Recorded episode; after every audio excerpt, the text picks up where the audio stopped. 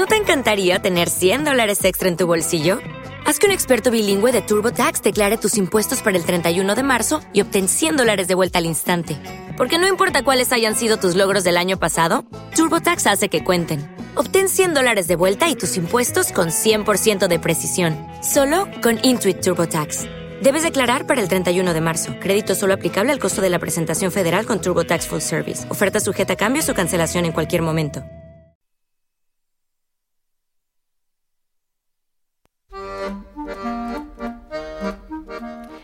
El cuco no es un ave cualquiera.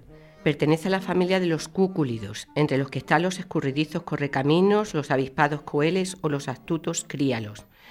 Todos ellos tienen en común la alimentación con insectos, aunque algunas de las especies de cuco practican parasitismo de puesta, un desgarrador engaño de la naturaleza que consiste en el emplazamiento de los huevos propios en nidos ajenos para que los críe, los alimente y en definitiva los ame otra madre. Tras romper el cascarón y ver la luz del día, la cría de cuco, nacida entre huevos de otra especie, despoja a sus hermanos adoptivos de toda esperanza, arrojándolos a un vacío que engulle a mordiscos a todo ser vivo incapaz de pelear por su vida. Arriba, en el resplandor del nido, el cuco crece bajo la calidez de una madre que lo abraza ignorante, incapaz de comprender el impacto de aquella semilla oscura plantada semanas antes mientras buscaba alimento. Ahora la cría, la que más protege, la única que recibe todo su amor, es aquella que jugó con la mentira y la avaricia para destruir todo lo que creó. Buenos días, María Luisa Reyes, en el programa eh, de lectura Las Palabras Perdidas y hoy traigo la última novela de Javier Castillo, que se llama El Cuco de Cristal. Eh, vamos a hablar un poquito de Javier Castillo. Ya hemos traído yo creo que casi todas sus novelas. Javier Castillo creció en Málaga, estudió empresariales y un máster, y tenía un máster. Bien, él cuenta, esto no viene aquí, pero recuerdo de otras veces que él cuenta que se le ocurrió escribir una novela en el trayecto que hacía en el tren de cercanía, ya no recuerdo si era desde Fuengirola a Málaga, en uno de los dos sitios vivía y en el otro trabajaba. Eh, el, día que perdió la el día que se perdió la cordura, que su primera novela se convirtió en un fenómeno editorial impresionante y además por medio del boca a boca y por internet.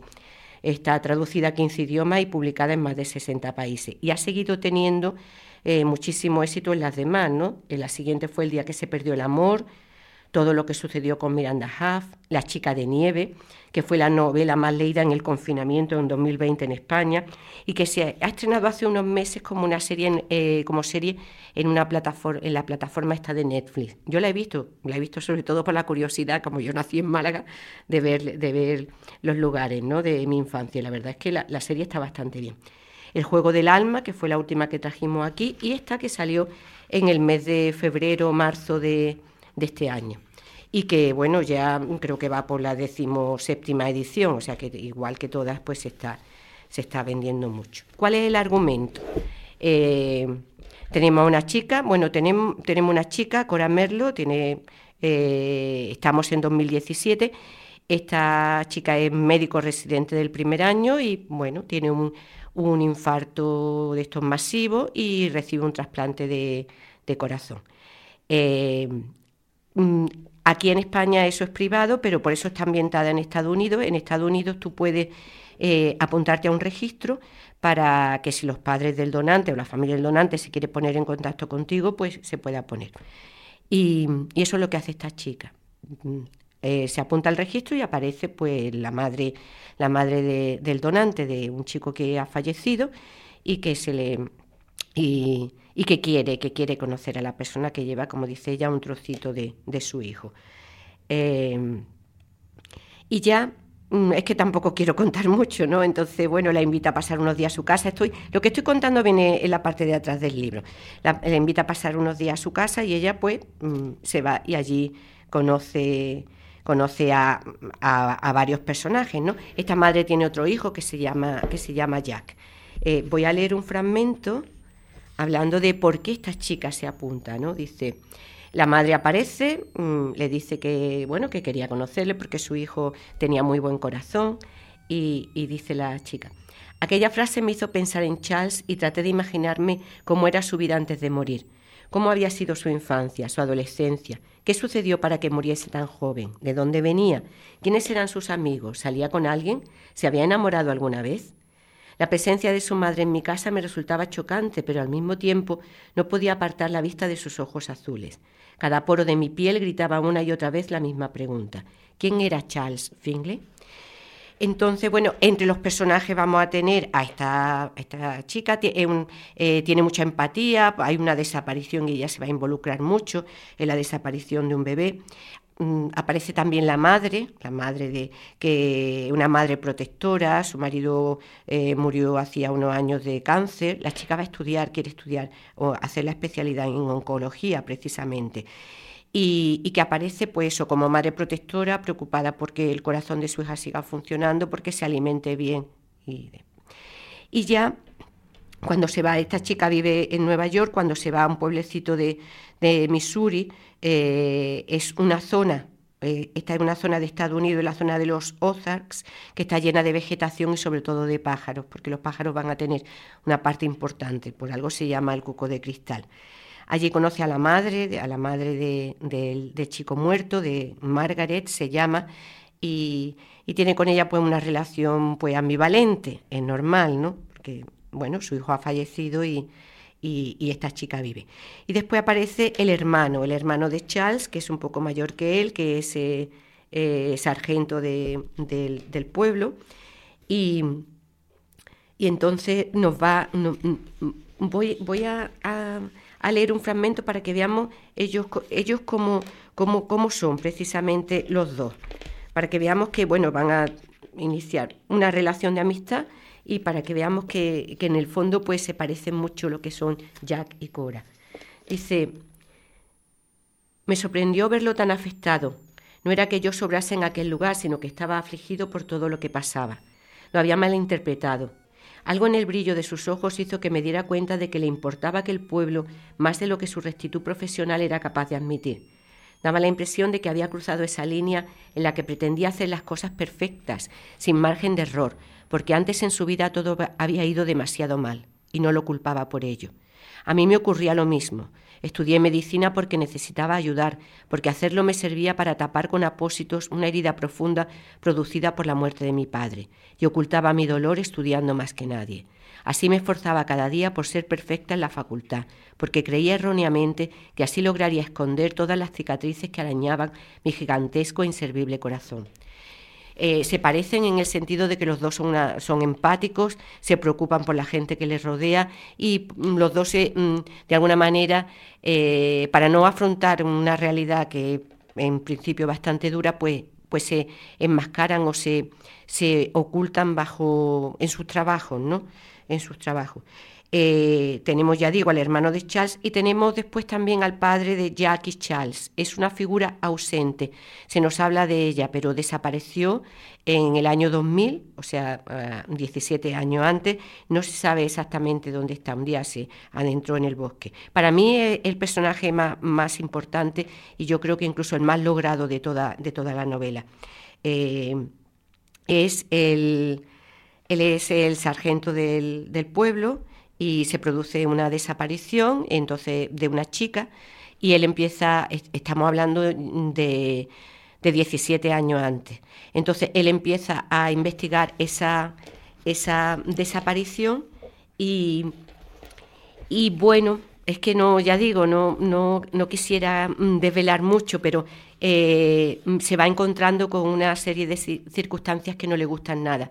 Su propia hermana había desaparecido cuando él era joven y se da cuenta que, bueno, puede haber mm, motivos de asesinato. No desvelo nada porque sabéis que en todas las novelas de, de Javier Castillo hay siempre desapariciones, asesinato y secuestro, como él dice. ¿eh? Coge todos los elementos del thriller, del, de los thrillers o de la novela negra y los mete todos, ¿no? Pero em, es un personaje que lo vamos viendo, eh, tiene dos hijos, ya, Jack y Charles, y bueno, está muy enamorado de su mujer, los niños son pequeños, Charles tiene un problema, ya, ya iremos, eh, si lo leéis ya lo veremos, tiene una enfermedad y, es una, muy pendiente de su familia. De repente cuando se encuentra de, eh, con la posibilidad de que haya habido desapariciones o muertes en el pueblo, pues vemos que cada vez pues, se va eh, amargando más. Fijaos, por ejemplo, en este texto, ¿no? Está eh, hablando con su esposa, con Margaret, y le dice lo siguiente. El mundo es un lugar horrible, y si eres bueno te devora. Si caminas con inocencia te destroza. Si quieres cambiarlo, acaba contigo. Está lleno de injusticias, está plagado de maldad. Siempre he creído que a la gente buena le pasan cosas buenas, pero qué equivocado he estado. A Dios no le importa cómo seas ni cómo te portes, pero el diablo sí está atento para descubrir lo débil que eres. Está al acecho, buscando a qué cordero llevarse sin permiso. Y aparecen más personajes, aparece la chica, esta Amelia, la que desaparece en el 2000, eh, aparece también Mara, que es una mm, niña que eh, em, Edwin, o sea, el padre, este, este, personaje del que hablaba antes, el padre de, de Jackie de Charles, salva de un incendio y es una niña pequeña y que, y que es todo, toda la, la, que va de alguna manera a desencadenar esa investigación, esa búsqueda, porque los padres no están, ha habido un incendio y Edwin se pone a investigarlo. La estructura es muy interesante porque tenemos dos líneas temporales distintas. Eh, y se van alternando. Tenemos en, primer lugar en el momento presente, presente a la hora de escribir la novela, en el 2017, en el que se nos va a hablar pues de toda la de Cora, su enfermedad, su viaje a este pueblecito pequeño de Missouri, las personas que va conociendo, cómo se va dando cuenta de que mm, algo ha pasado, de que hay un misterio que hay gente del pueblo que sabe pero que no, que no quiere revelar.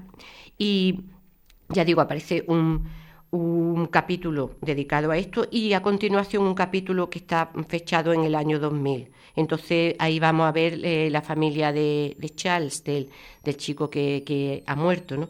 en principio se supone que en un accidente, lo pone al principio, quiero decir que las dos primeras páginas son la descripción de ese accidente. Entonces eh, vamos viendo pues la evolución de los personajes. Jack entonces tiene 10 años, Charles tiene 8 y como la vida familiar y como Edwin, el padre, ya digo, para mí un personaje, me, ha gustado mucho este personaje, cómo eh, va evolucionando, ¿no? va evolucionando a lo largo de, esos meses, de realmente de, de, dos años antes. Hay otros capítulos que nos aparecen en 1998, que nos pone dos años antes de la desaparición. Cada capítulo además está introducido por una pequeña cita que pone el autor, ¿no? Cita mm, de alguna manera que nos van a indicar mm, de, qué va, de qué va el tema. Entonces la estructura eh, está muy bien porque mm, casi cada capítulo termina como en alto. O sea, tú dices, bueno, ¿y qué va a pasar? ¿Qué va a pasar? Pero el siguiente capítulo eh, te remonta a una situación temporal distinta. Mirad, por ejemplo, eh, un, un, ejemplo claro. Eh, el final de... Hay un incendio y es el final de, uno de los capítulos que está eh, establecido temporalmente en el, en el año 2000. Entonces, eh, dice el jefe de, de bomberos, ninguno de mis hombres se jugará la vida ahí. No, lo primero es la seguridad del cuerpo. Edwin no podía creérselo. Su corazón retumbaba en el pecho y donde quiera que mirase veía rostros de desesperación. Randall abrazaba a la mujer. Los vecinos de enfrente salían corriendo de sus casas cargando álbumes de fotos por temor a que el fuego devorase sus recuerdos. Las llamas pasaban de árbol en árbol, se extendían veloces por la zona. Edwin echó a correr sin mirar atrás y atravesó de un salto la cortina de humo y llamas que escoltaba la puerta de aquel hogar crepitante. Edwin, no, gritó su compañero poniéndose en pie de un salto. Apunten el agua a la ventana de arriba. Claro, termina el capítulo y tú dices, bueno, va a entrar en una casa en llamas porque ha oído el sonido de un, de un niño, de una niña llorando eh, frente a, en contra de la o con la oposición del jefe de bomberos, que va a pasar a continuación. Y el siguiente capítulo es Cora Merlo, Steelville, Missouri, 2017. O sea que tenemos que leer este capítulo para saber después qué va a pasar, porque claro, no te lo va a saltar, a ver si hay, si hay algo. Ya digo, la estructura está muy bien. Y bueno, los temas que trata pues son, eh, los podéis imaginar por lo que he estado leyendo, el dolor, la pérdida ante la muerte, la enfermedad, eh, los trasplantes. Eh, Javier Castillo dice en una entrevista que él intentaba por todos los medios... Mm, por todos los medios mm, incitar con esta novela a que la gente se hiciera el carnet de donante porque bueno, faltan trasplantes. Eh, nos dicen en la novela que una persona, eh, por falta de trasplante de, corazón, una persona muere en Estados Unidos cada 17 segundos. Eh, eh, el amor también en, varias de sus facetas, el amor en el, amor de la madre a, la hija o a los hijos, perdón, el miedo a ser amado, eh, el amor fraternal, que se ve claramente entre Charles y, su hermano, el amor también como obsesión y, la lucha por la supervivencia, la lucha por la supervivencia, como ha dicho al principio, hablando del cuco, ¿no? que más adelante eh, en una conversación le está hablando de que a, Charles, eh, están hablando Jack, el hermano, y Cora, la protagonista, y, le está contando que su hermano era muy aficionado a los pájaros. ¿no? Y nos dicen, los cucos son conocidos por poner sus huevos en los nidos de otras especies de pájaros. Los colocan allí para que los críen y cuiden otras aves, y cuando nacen expulsan los huevos originales para no tener que competir por el alimento. Es cruel. Es la naturaleza que busca su manera de adaptarse, este en concreto es el cuco de pico negro. Lo sé porque el de mi jefe tiene inscrito el nombre en la placa y es una especie particular de cuco. Casi nunca suele colocar sus huevos en otros nidos. Prefiere quedárselos, construir sus nidos y cuidar a sus crías, para alimentarlas y saber que crecen bien. Supongo que por eso es tan querido por aquí, por el hecho de que un animal casi programado para engañar a los demás decida primar el amor al engaño. Y ella le pregunta que, pero que si alguna vez lo hace, lo de suplantar, y dice, sí, lo hacen cuando no les queda otra opción, cuando saben que ellos no podrán cuidar de sus, de sus crías o alimentarlas. En el fondo, supongo que todos los seres vivos somos iguales. Siempre nos dejamos llevar por el instinto de supervivencia. Y eso es lo que subyace en la novela, ese instinto de supervivencia por parte de la protagonista y por parte de los demás personajes. Bueno, y ya termino, lo, mm, evidentemente lo recomiendo. Eh, el autor dice que lo que ha querido hacer es eh, una historia de amor pura y dura, ya digo que el amor está en todas sus facetas, ¿no? Y dice el viaje de un corazón de un cuerpo a otro, eh, con todas las emociones, emociones. Él dice que también que ha querido jugar con los tres elementos que aparecen en la novela negra, los asesinatos, secuestros, desapariciones, y que aquí está todo, está todo. Y, es una novela con muchas emociones.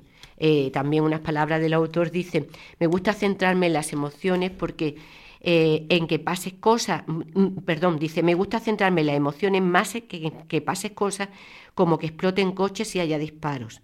Los giros de mi novela suelen ser emocionales, es decir, que un protagonista que habla en primera persona te traslada su dolor, sus miedos, a sus inseguridades. Y nada más, está publicada, repito otra vez, en Javier Castillo, El Cuco de Cristal, está publicada en Suma de libro y, por ejemplo, sé que está en, la papelería de Raquel por si a alguien le interesa comprarla.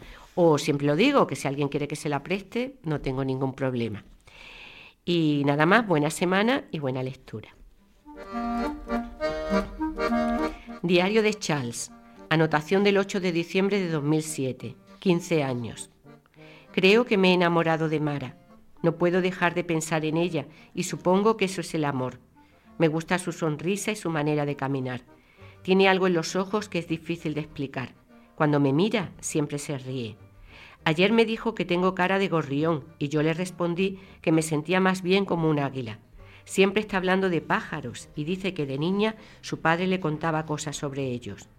Su madre vino a echarse las cartas y estuvimos un rato a solas en mi cuarto, pero no le gustó que no tuviese apenas libros. Dijo que un chico que no tiene pasión por los libros no merece ser amado. Compraré libros, aunque sea por estar con ella. Me gusta mucho. Es la única persona que no me mira con tristeza ni se compadece de mí cuando voy con muletas o en silla de ruedas. Últimamente apenas me rompo nada y mi madre dice que es normal, que la osteogenesis mejora con el tiempo, aunque no me puedo confiar. Pero yo creo que es porque Mara está cerca, me da suerte, me caigo menos y cuando me golpeo mis huesos aguantan mejor. Creo que su compañía me viene bien. ¿No dicen que la felicidad te puede curar? ¿No hablan siempre de que la actitud es capaz de hacer remitir un cáncer? ¿Por qué el amor no tendría el mismo efecto? Me gusta Mara. Ojalá ella sienta lo mismo.